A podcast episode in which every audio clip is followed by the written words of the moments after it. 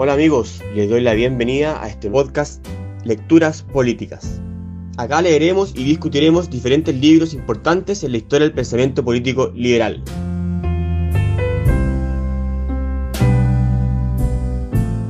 Hola a todos, estamos acá en nuestra segunda sesión de nuestro ciclo de lectura del libro Ortega y Gasset, eh, La rebelión de las masas. Para esta sesión leímos desde el capítulo 6 al 10, inclusive.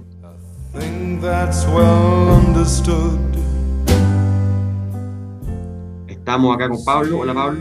Hola equipo, ¿cómo están? ¿Cómo va? Hola Antonia. Hola Antonia. Hola Fernando, hola equipo. Hola Eugenio. Hola Eugenio. Hola equipo, saludos. Juan. Hola Fernando, hola equipo. Hola Sofía. Hola a todos, hola. Diego. Hola a todos. Y Jorge. Hola equipo, ¿cómo están?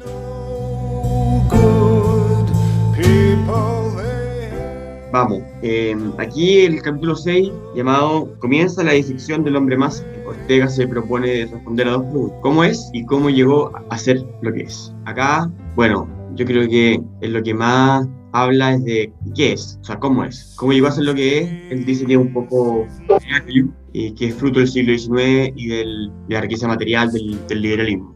Claro, en el capítulo, en este capítulo parte como con la reflexión de que, el hombre más en cierto punto es como el producto del el, el éxito de la democracia liberal y del sistema liberal europeo durante el siglo XIX y de esa forma llega a, a encontrarse como este, este hombre masa que de cierta manera pareciera ser como la clase media, por así decirlo, que eh, no es como la clase obrera, pues, sino que tiene una cierta comodidad y un cierto bienestar gracias a el sistema de civilización. Sí, dice ahí que, mm, que esto no es algo nuevo, que, que ya lo venía advirtiendo Hegel, Nietzsche y Comte, eh, en referencia a que se vienen las masas. El, el hombre medio que dice Pablo, porque él lo diferencia, cuando empieza a hablar de, de la riqueza que tiene, el hombre masa surge, o sea, crece mucho en cuanto a fortuna y bienes materiales, a diferencia de las grandes fortunas que van cayendo y, los, y las clases obreras están sufriendo en, mil, en, en el siglo XIX, 1800. Eh, las grandes fortunas van cayendo, bueno, van cayendo la, la, la aristocracia hereditaria, los mayorazgos y todo eso, y, las clases obreras sufren de la revolución industrial más, más desre- desregulada, están haciendo, creciendo, eh, un fenómeno nuevo. Y de cierta manera es como un, disculpa Eugenio, es como un, un proceso de, de, de aumento del bienestar y también como de, de, que ese bienestar se mantiene. Y, y, y, de cierta manera como que los individuos se, se lo ven como casi como un derecho, un deber. De, en la de hecho, en este, en este capítulo dice como el aspecto más importante de esto es que nunca el hombre medio ha tenido tanta holgura respecto a su problema económico. Y él dice, lo que antes se hubiera considerado como un beneficio de la, de la, de la fortuna o de la suerte, que inspiraba humilde gratitud hacia el destino, se convierte ahora en un derecho que no se agradece, sino que se exige. Entonces, claro, después de cierto nivel de bienestar, viene esta, este, este, como plató donde ya se empieza a exigir más que a recibir como una, una cosa nueva. Claro, ¿Eugenio?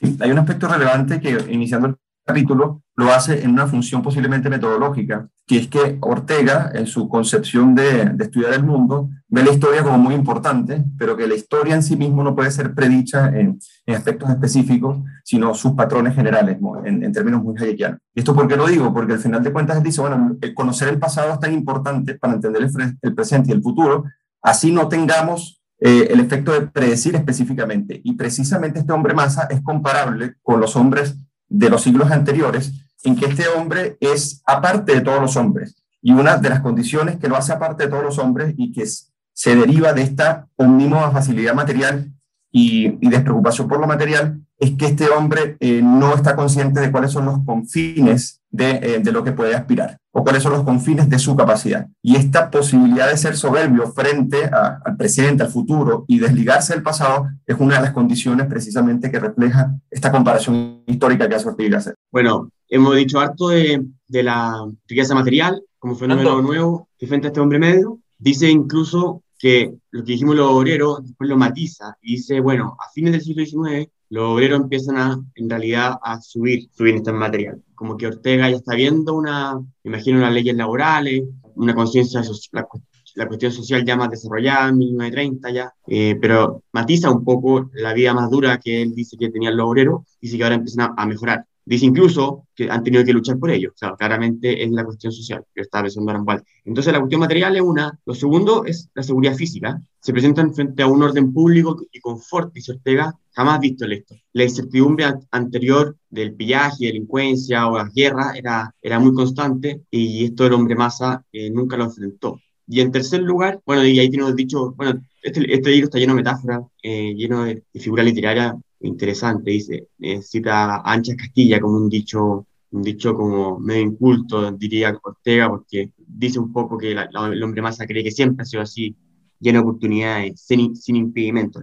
Y después un tercer, una tercera característica dice que en el ámbito civil y moral el hombre masa no encuentra ni una barrera, refiriéndose a, a una cuestión clara del liberalismo eh, y comparándola con las castas y con la aristocracia hereditaria social de antes. Eh, y esto dice que gracias a la democracia liberal, liberalismo, a la ciencia, principalmente llevada a la ciencia experimental, que genera riqueza, y el industrialismo, que, eh, que, es la producción capitalista en más el punto de la estabilidad ah. es, importante también, aunque lo, menciona de paso, pero es sumamente importante porque antes en, en Europa continental, cuando estaban los sistemas de, la, de las ciudades, los estados que eran a nivel de ciudad, siempre habían esta, estas pequeñas guerras, estas pequeñas disputas entre, entre distintos eh, feudo entre distintas ciudades, entonces el hombre medio o la clase media comercial siempre se veía de alguna forma u otra con, no sé, con, con pestes, con, con crisis eh, biológica, con crisis de guerra, y, y, durante, durante cierto, con el cambio del, del, paso a la democracia liberal, todas estas como, todos estos vaivenes más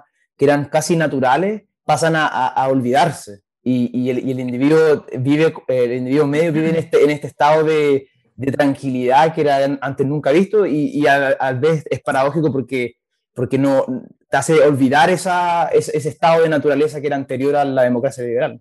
Ese, ese es un punto que, que, que, quería yo plantear, porque acá Ortega lo que, lo que dice es que finalmente el hombre masa se conforma en función del, del, siglo XIX y los avances que genera el siglo XIX que tú mencionaste, Fernando, que era en el fondo el desarrollo de un marco político de resguardos a derechos como, como es la democracia liberal, un, avance a nivel de la condición de vida con la ciencia y el industrialismo, y que lleva a el hombre masa a presumir que el orden civilizado en que está situado es algo natural. Y ahí Ortega hace un contraste entre lo que es el plano de lo civilizado con eh, lo que sería el, el plano de lo, de lo, primitivo y eventualmente una situación que no es natural. E incluso él alude que la democracia liberal o el liberalismo es más bien algo eh, frágil porque en realidad a lo largo de la historia lo que ha ocurrido no es una situación de gobernanza basada en la, coexistencia, sino en el dominio, en la esclavitud,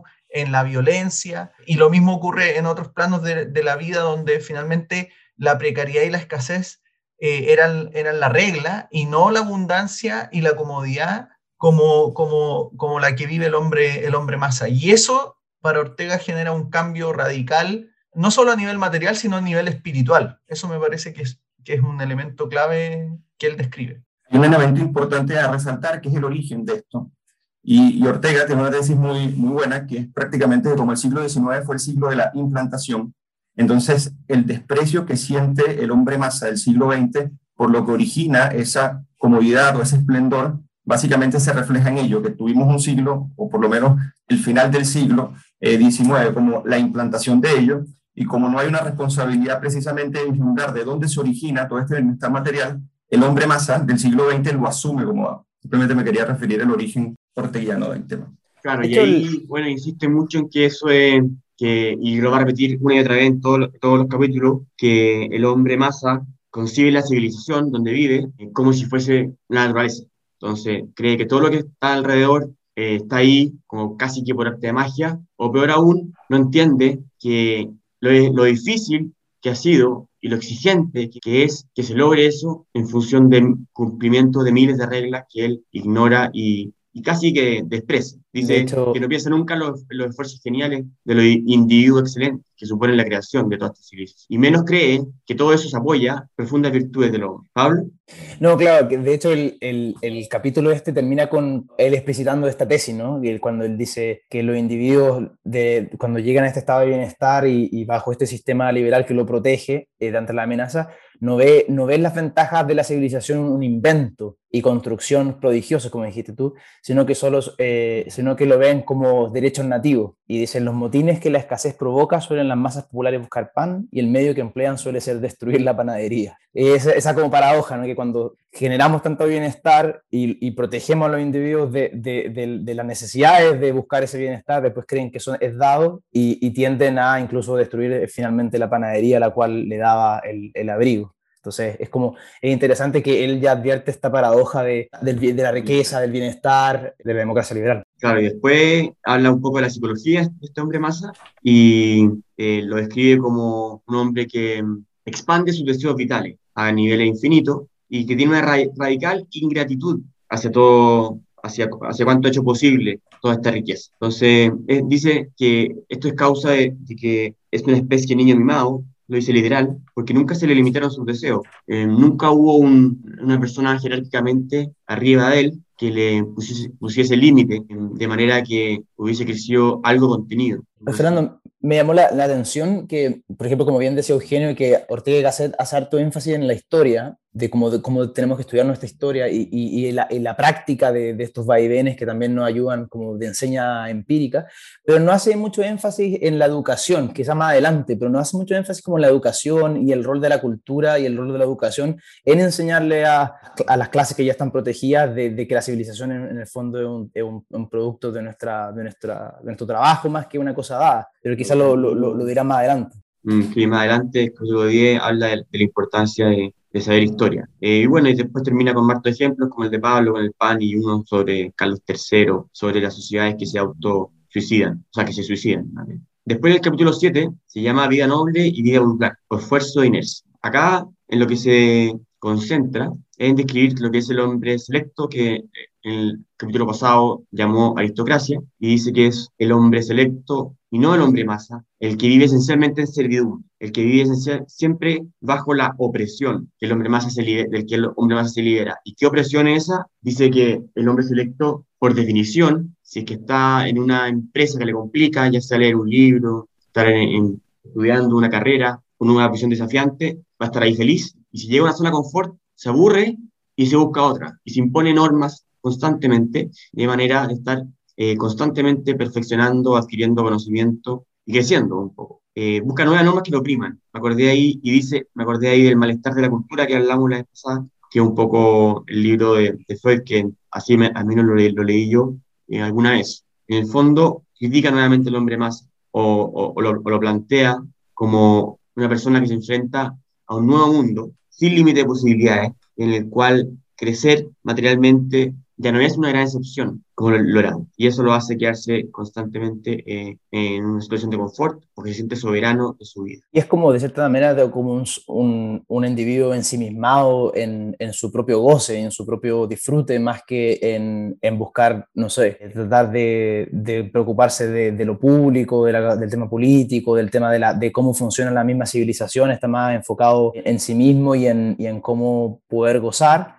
más que en preocuparse de cuáles son las bases en las cuales se sustenta ese goce. Eh, y claro, eso genera también que puedan llegar a destruir el mismo, lo mismo, el mismo ecosistema que lo hace posible. Sí, incluso él, o sea, dice dos frases como para describir los espíritus de las épocas, ¿no? Que si bien antes vivir era sentirse limitado, ahora vivir es no encontrar limitación alguna. Y por ende, el disfrute eh, permanente y perenne sistemático de lo que ya está dado, lo lleva, según Ortega, a una soberbia incapaz de crear o incapaz de construir. Y precisamente eso es uno de los dramas del hombre masa, que frente a esto que ve como un derecho permanente, eh, no se toma el tiempo porque no lo conoce o porque no, no tiene un anclaje de trascendencia que le permita construir y crear, desde ideas hasta la civilización misma. Claro.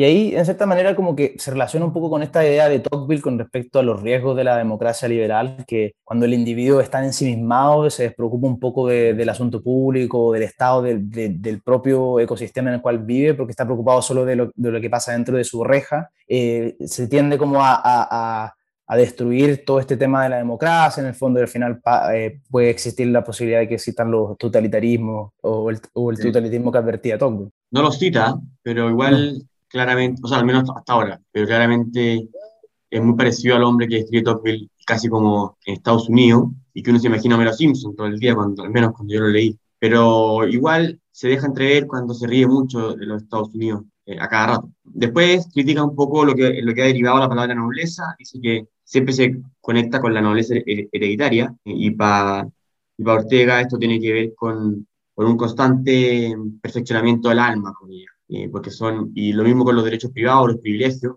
que dice que son algo que, a los que se alcanzan y, que los, y de los cuales hay que constantemente mantenerlo. Eh, no son puro beneficio, como sí lo son los derechos comunes. De ahí, riéndose un poco de, la nobleza hereditaria, dice que, deberíamos, dice que deberíamos ser como los chinos, más lógico, llama, quienes eh, tienen como culturalmente afincada la idea de que quien llega lejos, quien es meritorio, en una época, en una, en una vida, lo que hace no es ennoblecer a su, a su herencia, sino que ennoblece a su antepasado. Eso dice Ortega que sería más, más sabio.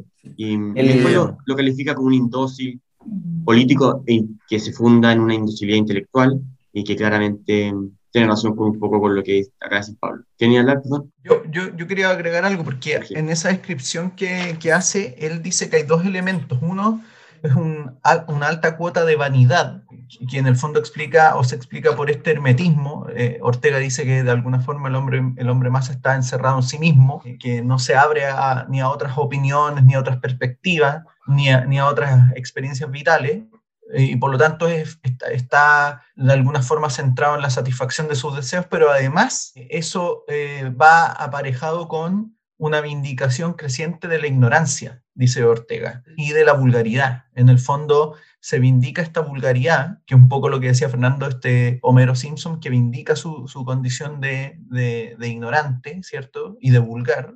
Eh, y además eso, esa suma entre vanidad, ¿cierto? Y vulgaridad, eh, genera una condición propia del hombre masa, que es que no está dispuesto a dar razones, dice Ortega.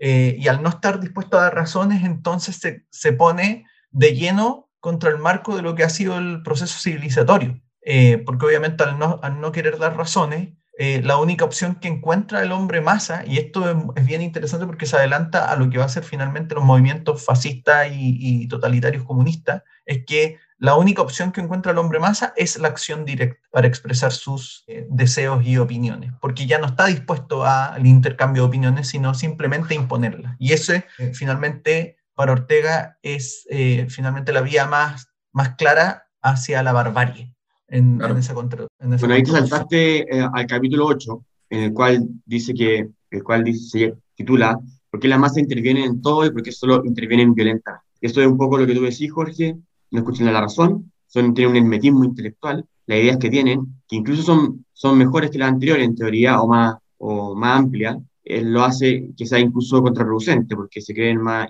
inteligentes, más vanidosos, como Jorge, y no escucha a nadie. Ni siquiera se compara, porque la transmigración, dice, compararse, es un deporte supremo, dice Ortega. ¿Eugenio dice algo? No, yo. Ah, eh, claro, es que justo en, lo que dice frente al hombre masa es incluso peor que el vanidoso, es peor que el vanidoso, porque digo, porque en la vanidad se necesita, ¿no es cierto?, el refuerzo de otro. En cambio, eh, en el hombre masa, en el hombre mediocre, es decir, es que ni siquiera depende del otro para fortalecer eh, eh, esa plenitud, ¿no es cierto? Ahí, es cuando dice, en cambio, al hombre mediocre de nuestros días, al nuevo Adán, no se le ocurre dudar de su propia plenitud. Y ahí obviamente genera algo que resulta ser incluso más perjudicial que, que la vanidad que siempre, digo, que siempre existe en realidad en la humanidad. ¿Eugenio? Sí, bueno, porque la, la masa odia lo que no es ella y por ende se impone por la acción directa precisamente a lo que pues, siente como diferente y por eso que te detesta en cierta medida estas actitudes de la nobleza. Ahora hay un elemento importante que posiblemente sea originario de esta tendencia que se vería en el capítulo 8, que está en el capítulo anterior, es que el hombre más sabe de los derechos comunes como una propiedad pasiva y es tan influenciable que lo que hace es reaccionar a las necesidades que le impone el mundo exterior o que se impone a sí mismo con base en ella. Entonces, este vacío interno de este hombre masa, lógicamente influenciable, pero también, pero también descontrolado, desencadena que una acción directa, sin ningún tipo de criterio y que va a la deriva, como, como decía en los capítulos anteriores, estas huellas a la deriva, repercute precisamente en una violencia directa. es como en parte el origen. Esa creo yo que, que una crítica que, que Ortega le hace al liberalismo. Eh, en el fondo, el resguardo y, la seguridad de, que todas las personas tienen derechos comunes, por decirlo, porque subsume así al hombre más en la mediocridad. Y ahí yo creo, ponte, que, que Ortega es un defensor de la, nobleza, pero habría que distinguir ahí los tipos de nobleza. Obviamente está en contra de la nobleza hereditaria, pero sí, está, sí es un defensor de la nobleza, por ejemplo, a través, como le dice él, del, que es sinónimo de la vida forzada, que es del hombre selecto. Entonces, mm. igual Ortega lanza su dardo como crítica al liberalismo lo que hace no es que lo defienda en dignidad y nada, pero lo, que él está diciendo es que está enfrentando un problema, una paradoja, en la cual la sociedad está siendo dirigida por personas que no son educadas y que son conscientes de la historia y conscientes de lo complejo de la vida social y la civilización. En ese sentido, una crítica. Está advirtiendo el peligro. De hecho, al final, bueno, al final dice, pero... Y después dice que está este hombre masa cuando se enfrenta a una idea, lo compara acá con el, con el eterno cura aldea que rebate tu, triunfante el maniqueo. ¿Quién es el maniqueo? Yo me perdí ahí. El maniqueo el que piensa en dicotómicamente. El, el, maniqueo el que piensa que las cosas son rojas o, o sea, negras o blancas. No hay matices, no, no, ve ningún punto medio. El maniqueo mm. es una postura totalmente polarizada de, de todo, de la vida, de, de, todo. No entendí por qué el cura aldea era no maniqueo, pero lo que yo leí eso es como típico adolescente que tiene una idea y la anda esparciendo como si fuese nueva y así y así. Perdón, Álvaro. No, que San Agustín era, un maniqueo, de hecho. Por eso lo critican mucho ah. antes de la, de la, transformación. Claro, creyentes, no creyentes, entonces los creyentes eran los buenos, los creyentes eran los malos. Eh, y lo otro, eh, la idea del maniqueo al final es también el, yo creo que ahí eh, Ortega hace la crítica a quien evalúa todo ámbito de la vida en función de, una perspectiva maniquea. Es decir, yo evalúo eh, no solo el plano, por ejemplo, de lo político en función de una postura maniquea, sino también eh, la gastronomía. Es un poco la, misma idea de la democracia morbosa. Evalúo la gastronomía, evalúo la literatura, el arte, todo en función de, esto de, esta perspectiva maniquea. Me llamó la atención que el cura aldea fuese el representante. O sea, eran dos personas, en el fondo, que critica el cura aldea y el maniqueo. Hay una crítica dura a la banalidad del hombre masa, a lo que llama este surtido de tópicos que piensa que va encontrando al azar y adquiriendo como conocimiento, piensa que son posturas que pueden ser teóricas o, sumamente válidas y con base en ello también se edifica su soberbia. Y esto, esto es muy interesante porque esta egolatría que parte este surtido de tópicos diferencia a este hombre masa de, de lo que fue el hombre, por ejemplo, en el siglo XVIII, en el siglo XIX.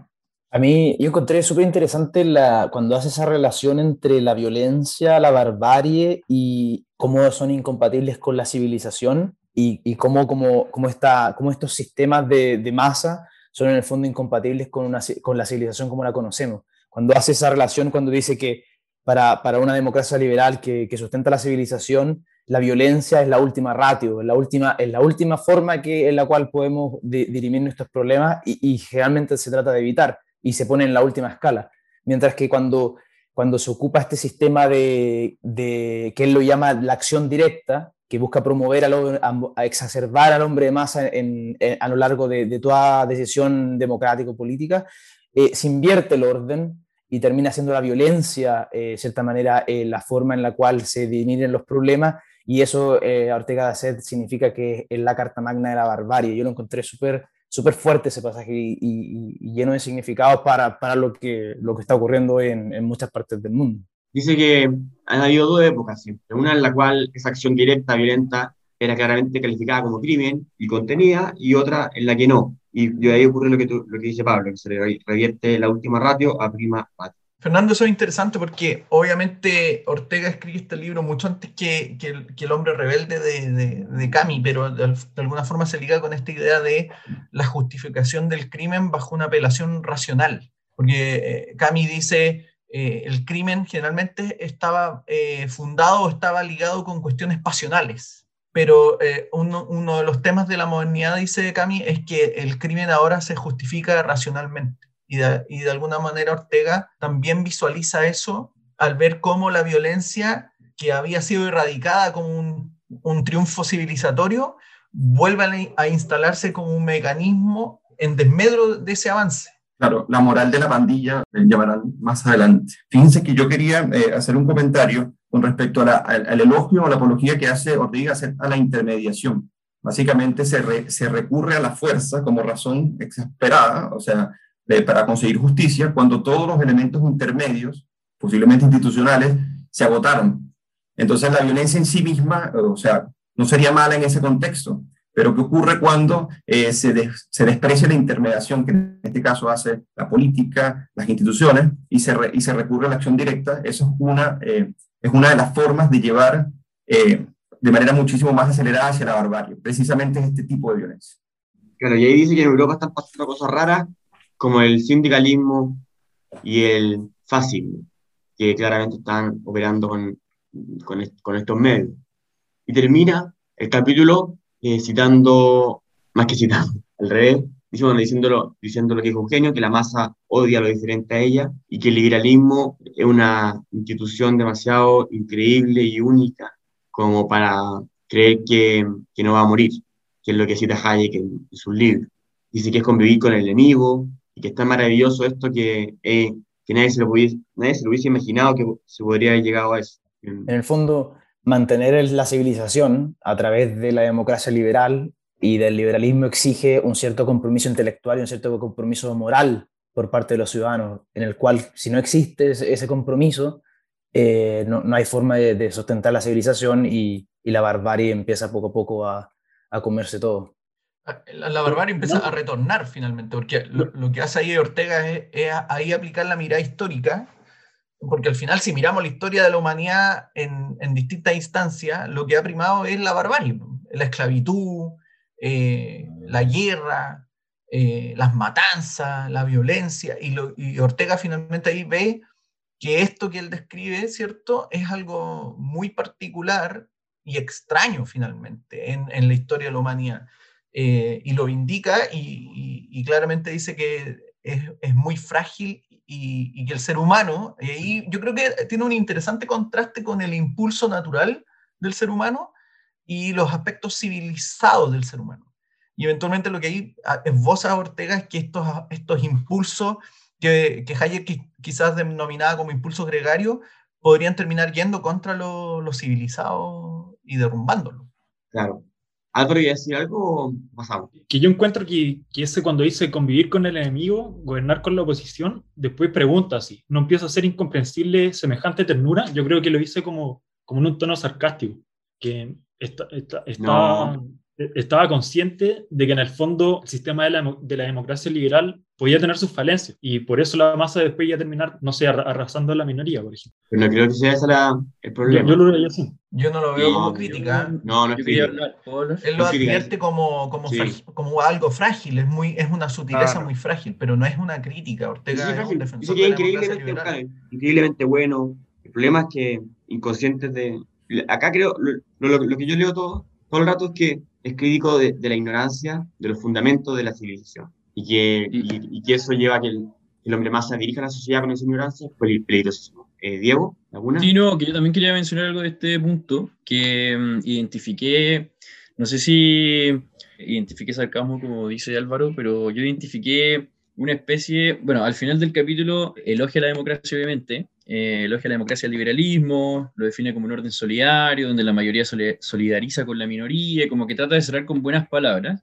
Pero antes de eso yo había identificado como una especie de rabia que había, que había mencionado implícitamente mm, Ortega Gasset, porque trata de decirle, o sea, no, no le dice tonto al hombre de masa, pero le, le, da rabia de que a pesar de que para su época exista tanto antecedente y tanto conocimiento, este no lo ocupe, este no lo, no lo use. Entonces, eh, cae en la vulgaridad y eh, le empieza a exigir como un derecho. Entonces, eh, yo lo que identifiqué ahí fue que al final cerró, cerró muy bien y todo, pero había mencionado o había dejado implícitamente cierta rabia con el hombre más. Sí, pues, obvio. Le exige un deber más que un derecho.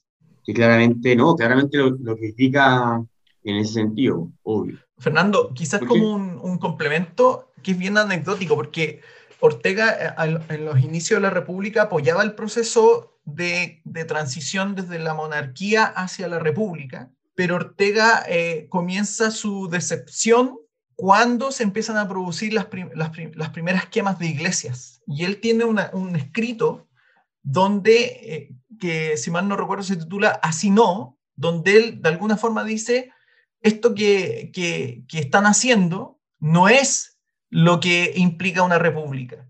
Y, lo advierte. Entonces, de alguna forma, Ortega ve que el hombre, el hombre masa, situado en un contexto que eventualmente podría favorecer las libertades, ¿cierto? Y los derechos, eh, tiene una propensión o podría tener la propensión a actuar de una manera eh, bárbara. Y eso lo ve como un problema que está situado en el contexto de la democracia liberal, pero él valora la democracia liberal. Lo que pasa es que ve que el sujeto originado en ese contexto podría ponerla en riesgo. Yo creo que es muy atingente a lo que hoy día ocurre, por ejemplo, en, muchos países y democracias el fenómeno, El fenómeno de la modernidad, la paradoja de la modernidad, porque él insiste, no sé si acá o antes, o, lo que viene, porque justamente lo que viene, que las sociedades anteriores, por más pobres que hayan sido, habían siempre sido dirigidas por hombres eh, selectos, como él le llama.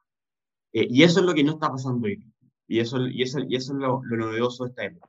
No, es algo interesante porque, eh, por lo menos como yo interpreté hasta ahora el ensayo, como que él hace un, un análisis como sociológico de este fenómeno del hombre de masa que está surgiendo, ¿no? Entonces, lo que ocurre, según mi interpretación, es que eh, a nivel como cultural y moral, eh, el desarrollo económico y el bienestar de, Europa continental llevó a este nacimiento de, esta forma de vida que el hombre masa, que es como terreno fértil para toda esta idea de la, democracia directa, de la acción directa, de saltarnos las normas, de, tener, de no, tener que lidiar más con estos sistemas de representación que nos ponen trabas o de pensar de esta élite. Entonces, ya, ya existe ese sustrato que es tierra fértil para estos fenómenos fascistas o estos fenómenos que tratan de saltarse estas formas de democracia liberal. Entonces, encontré interesante cómo él hace desde, el análisis sociológico y, de la historia del progreso, llega a esta como conclusión de que la democracia liberal puede ser de cierta manera amenazada producto de este fenómeno eh, inherente, a, inherente a los beneficios de la democracia liberal. Sí, y, y, más, porque eh, su, su, definición de la masa es muy, eh, es muy asociada a como Freud definía, definía la masa como esa regresión psíquica a un estado, a un estadio infantil de la civilización. Y básicamente cuando él plantea precisamente que el hombre masa en este fenómeno de una democracia liberal parece más bien un salvaje perdido en la civilización, precisamente refleja su peligro, que este es siempre latente y por ende siempre genera su némesis prácticamente. Por eso que el tema del, por ejemplo, del sarcasmo, yo, yo lo veo más como Ortega decía lo improbable que es el liberalismo. Esto es muy en, en clave hayekiana con respecto a la construcción de la libertad. Más, más, que, más que nada porque el liberalismo en sí mismo, con respecto a cómo nos hemos comportado antes, como muy bien lo decía Jorge, es súper improbable y por ende es que es tan valioso cuidarlo. Sí, yo, yo agregaría algo a lo que dice Eugenio porque me parece que es, es un punto clave eh, que tiene que ver cuando él de alguna forma esboza la idea de que eh, este proceso de rebelión de las masas, él no tiene claro si va a ser positivo o negativo. Y esboza la idea, que a mí me parece sumamente importante, sobre todo para nosotros, de que al observar el progreso no hay que asumir que el progreso siempre nos lleva a una situación superior en términos positivos, sino que siempre, y, este, y dice Ortega, es la responsabilidad de los líderes en el fondo, es observar hacia dónde nos está llevando el progreso. Y ahí esboza... ¿Pero qué, qué está pensando en un progreso? No, por él, él está, plantea eso, que el progreso técnico, porque él está hablando del progreso técnico y del progreso. No, pero es que al final el progreso al que él refiere incluye el desarrollo de la democracia liberal, el, desarrollo científico y el progreso industrial.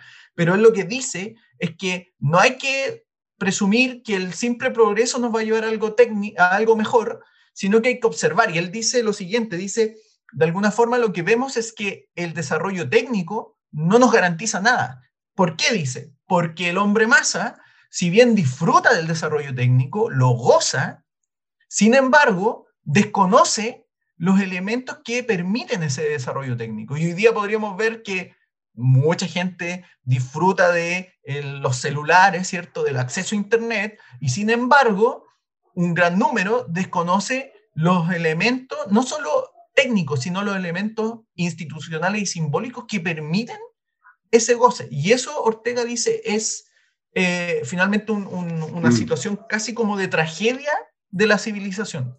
Lo que habría que responder ahí inmediatamente es que, las vacunas actuales, que no, para que nos escuchen en 20 años más, que nos están en teoría salvando de la pandemia, eh, son fruto de que, de que quien rompe una pyme o gran empresa, ahora mismo, con violencia, se va preso. Y eso actualmente está un poco en entredicho culturalmente y justamente por eso, porque la vacuna no hubiese aparecido nunca si es que esas personas no se hubiesen ido presa, porque viviríamos constantemente en un caos social. Y aquí pasamos al capítulo 9, en el cual, o sea, que se llama Primitivismo y Técnica. Y aquí él claramente dice que la situación presente es equívoca, porque es muy buena, como decía Jorge, en progreso técnico, y a la vez muy mala por este, esta ignorancia en, en que la sociedad tiene de ella misma. Dice que la sociedad está enfrentando a, a un bifronte, le llama, triunfo o muerte, y que puede ir por cualquier lado, porque ahí él especifica que no cree en el determinismo histórico, la filosofía de la historia no, es un progresista en el, sentido antiguo de la palabra, y que dice que está, están viviendo una época crítica. Se puede llegar a un orden nuevo, humanamente hito de la humanidad, o se puede caer una catástrofe. Ahí, ahí no sé, e, este capítulo que está interesante y no sé qué sea mi propio sesgo, pero encontré que hay un, había como eh, entre líneas una cierta sugerencia como del rol del intelectual público y el rol del, de, como de los políticos en general eh, con respecto a, tratar de, mantener la civilización, en el fondo, porque él dice que, que eh, existe este hombre masa que es como, en cierta manera, un primitivo que está entre medio de la civilización y después no hicimos nada al respecto para tratar de, de, de cierta manera, enseñarle a, a ciertas personas lo importante de cómo mantener esta civilización. Y como ahí hace como esboza alguna crítica a, la intelectualidad de su época, de que no se hizo mucho al respecto de promover y, informar al hombre masa respecto de, lo que se requiere para sustentar su goce. No se mantuvieron alertas y vigilantes, dice literalmente, cuya responsabilidad, eh, la, esa, en responsabilidad en la que fallaron. O sea, que básicamente ese optimismo, o, por ejemplo la intelectualidad se dejó eh, atrapar por este optimismo, es prácticamente, o sea, como consecuencia resultó la irresponsabilidad. Quizá no, no fue intencional, pero básicamente haber abandonado cuáles fueron los orígenes antes de la implantación en el siglo XIX de lo que permitió la técnica y el progreso, es uno de los grandes fracasos precisamente de, de, la visión para poder mantener los principios de la civilización. Y eso es lo que hace que contraríe con la, eh, con la tesis de Spengler, por ejemplo al decir, por ejemplo, que si Spengler manifestaba en cierta medida que eh, sin la cultura, la técnica en cierta medida podría sobrevivir, eh, Ortega dirá, bueno, se vive con la técnica, pero no de ella. Y eso más bien puede desencadenar que la técnica se use contra los principios mismos de la civilización, que era lo que comentaba Jorge. Claro, porque dice que las personas que están empezando a dominar, a, a dirigir la sociedad, no se interesan por esos principios. Eh, eh, em, eso, eso quería agregar, Fernando, porque Ortega acá dice de alguna manera que el, tema técnico hace que finalmente la civilización sea cada vez más compleja y que por lo tanto se produce como una separación entre la complejidad de los asuntos versus las mentes finalmente de la sociedad. Y eso lleva primero a que obviamente eh, como predomina este desconocimiento, esta ignorancia histórica, porque Ortega ve que el conocimiento histórico permite de alguna forma resolver esta dicotomía, eh, se produce lo que, lo que unos psicólogos llaman el síndrome de Dunning-Kruger, que es que las personas asumen que, pueden, que, pueden, que pueden opinar de todo sin, eh, en el fondo, estar capacitados para ello. Y yo creo que eso lo hemos visto con el tema de la pandemia, ¿cierto? Todos son epidemiólogos, todos opinan sobre esto, lo otro, y Ortega dice, de alguna forma, el hombre masa opina de los asuntos y de la complejidad de los asuntos sin tener eh, la expertise o el conocimiento ni siquiera mínimo, pero se siente con el derecho a opinar. Y de alguna forma él dice, este problema nos está llevando no solo a un aumento de la ignorancia histórica, sino a la imposibilidad de evitar cometer los mismos errores que se cometieron en la antigüedad. Y él ahí pone al tiro la alerta sobre el fascismo y el bolchevismo, porque él dice el fascismo y el bolchevismo no son más que pseudo albores, es decir, que no nos van a llevar a una nueva sociedad más próspera, sino que son una regresión simplemente a la barbarie y la brutalidad de antaño. Y vaya a seguir con los otros cinco capítulos, ¿no? Es que está todo relacionado. Mm. de hecho, este capítulo tiene hartas cosas interesantes, lo encontré notable, porque hace, hace una crítica a, a, la técnica también, en el fondo, cómo, cómo, una sociedad liberal o como una civilización es incapaz de, de, sustentarse en el largo plazo basada solo en la técnica. Y eso lo encontré súper atingente para, para el país y, y para, para, nosotros. La, para todos. la tecnocracia, dice que, dice un poco que la, la, tecnocracia, según lo que entendí yo, yo no me leí a Spengler, no conozco su tesis completa, pero lo que dijo Eugenio un poco es que Spengler estaría viendo una decadencia eh, porque la tecnocracia iba a dominar. Y Ortega dice, no, que la tecnocracia va a llegar un rato, pero va a sucumbir porque dice que la tecnocracia desprecia la ciencia por sí misma y como tal eh, va a llevar a las personas a, a, caer en barbarie. Entonces acá hace una defensa, una defensa un poco eh, en contra del, del, liderazgo, emprendimiento e innovación, porque defiende la ciencia en sí misma y la educación en sí misma y no de manera instrumental. Se ríe incluso, habla que la gente cree que mientras haya dólares, pone dólares en inglés, eh, va a haber ciencia. Claro. Dice que esa gente primitiva.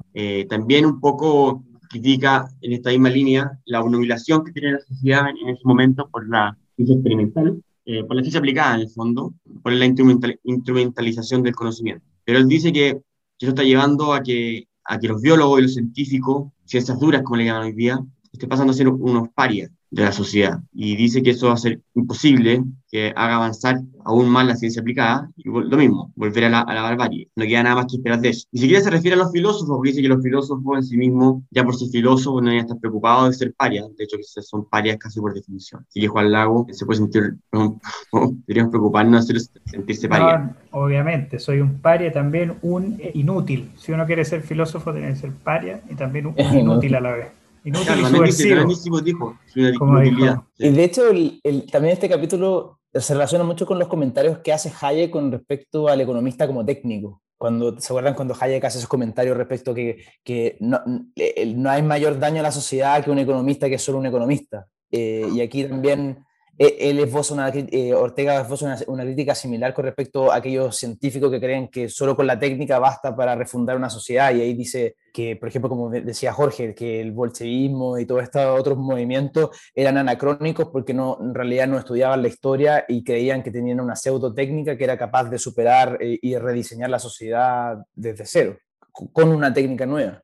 se ríe también en la fe de que Estados Unidos puede llevar adelante la, la ciencia. Bueno, creo que ahí perdió. Y, termina diciendo un poco que, esta, que la invasión que está enfrentando la sociedad no es una invasión de lo otomano, de lo, de lo de, Oriente, sino que es una invasión vertical de, de dentro mismo, de la civilización que viven.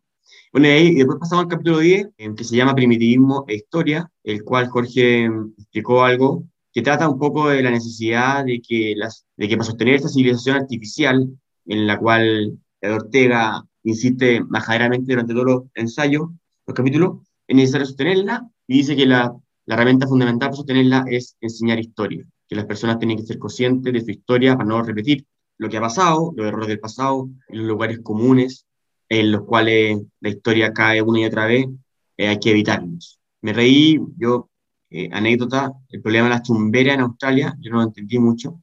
Investigar lo que era chumbera son las tunas, que parece están sobrepoblando Occidente, de hecho, o sea, eh, Europa y después Australia. No sé qué tan plagas serán hoy día, pero parece que no mucho. Pero no sé con qué plaga lo hizo, eh, lo comparaba acá. Pero lo que sí dice es que también lo dijimos acá, lo han dicho, que entender de historia también hace entender que las sociedades tienen problemas gruesos en un momento, que se van repitiendo y que es bueno conocerlos, de manera que, que cada persona tenga nuevas herramientas intelectuales para enfrentar su tiempo. Sin tener la antigua, lo hace simplemente inútil o caer nuevamente en los errores del pasado. Y ahí se puede ver una, del pasado eh, bien interesante, eh, que el pasado, si que se le reniega, te choca en la puerta.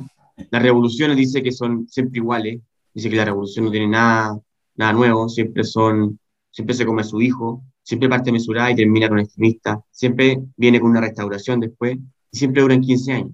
Bastante acertado, ¿no? No, y, también se relacionan con esta idea de, de, de, nuevo, de que la técnica es esta forma como refundacional, que a través, de, a través de ciertas técnicas se puede refundar el mundo y resolver todos los problemas sociales y etcétera, que son más que nada que elementos anacrónicos, dice que, que son ideas que, que creen que ser técnicas, pero no tienen ningún fundamento histórico, no tienen ninguna sensibilidad histórica y por eso tienden siempre a fracasar.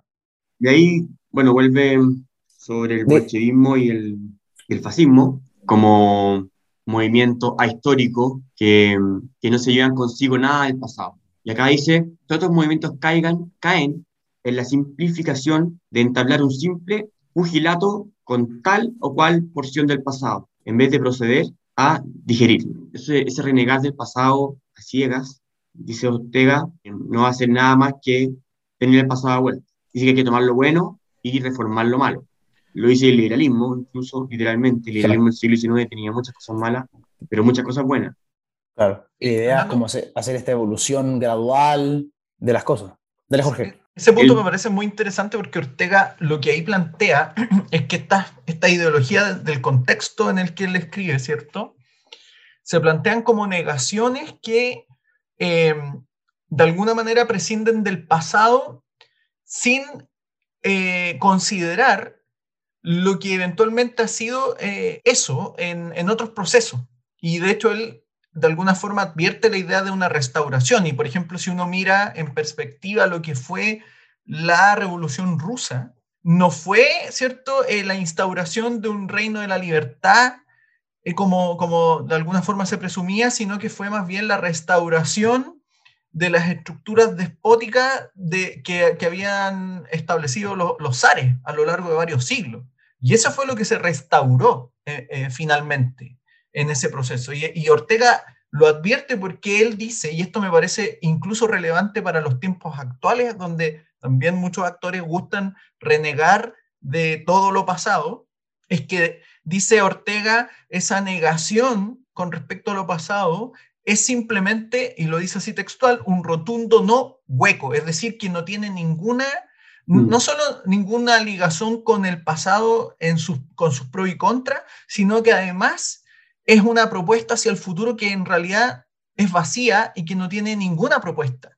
Eh, y ahí a mí me parece que es interesante lo que hace Ortega, porque al final lo que hace nuevamente es decir, miren, lo que eventualmente busca apuntar hacia algo más civilizado puede terminar instaurando el retorno de la barbarie, del salvajismo, de la violencia, etc. Y, eso me parece que es muy relevante para los tiempos actuales. Dice que el pasado tiene razón, la suya, y si no se le da esa razón que tiene, va a volver a reclamarla y de paso imponer la razón que no tiene. Disculpa, esa como idea de, de, tener cierto respeto con la historia, pero al mismo tiempo también ser crítico y tratar de, buscar ese, ese, ese, balance racional entre, entre la historia y tratar de mejorar la situación, me, me, encontré muy parecido a, a la, esta sensibilidad conservadora de Ocho con respecto a cuánto importante es la tradición, la historia, pero al mismo tiempo eso no significa que tengamos que ser eh, eh, dejarla como una estructura fija, sino que también tratar de, de, mejorarla. Entonces, esos dos pensadores tienen como ciertos, cierta, ciertos puntos en común con relación a cuánto importante el rol de la historia y cuánto puede enseñar. Claro, y en Hayek también. O sea, lo compositivo evolutivo en la metodología de Hayek es precisamente eso. Ahora, en Gasset, por ejemplo, hay un resumen de, de todo esto, una frase que él dice acá, o sea, que, que dicta acá. Con el pasado no se lucha cuerpo a cuerpo, el porvenir lo vence porque se lo traga. Como deje algo afuera, está perdido. Me parece que es una gran frase. Claro. Y después, bueno, termina diciendo, lo único que pido es que esta revolución o evolución sean históricas, sean en función con un conocimiento de la historia pasada. Y dice que tampoco le importa que sean de izquierda o derecha, porque dice que el hombre masa, está en hombre masa, siendo bolchevique o siendo fascista. Así que mm, dos igual de mal. Y estaríamos terminando el capítulo. Nos vemos entonces en la próxima sesión y última, en la cual leeremos los próximos cinco capítulos. Les pido a todos. Chao.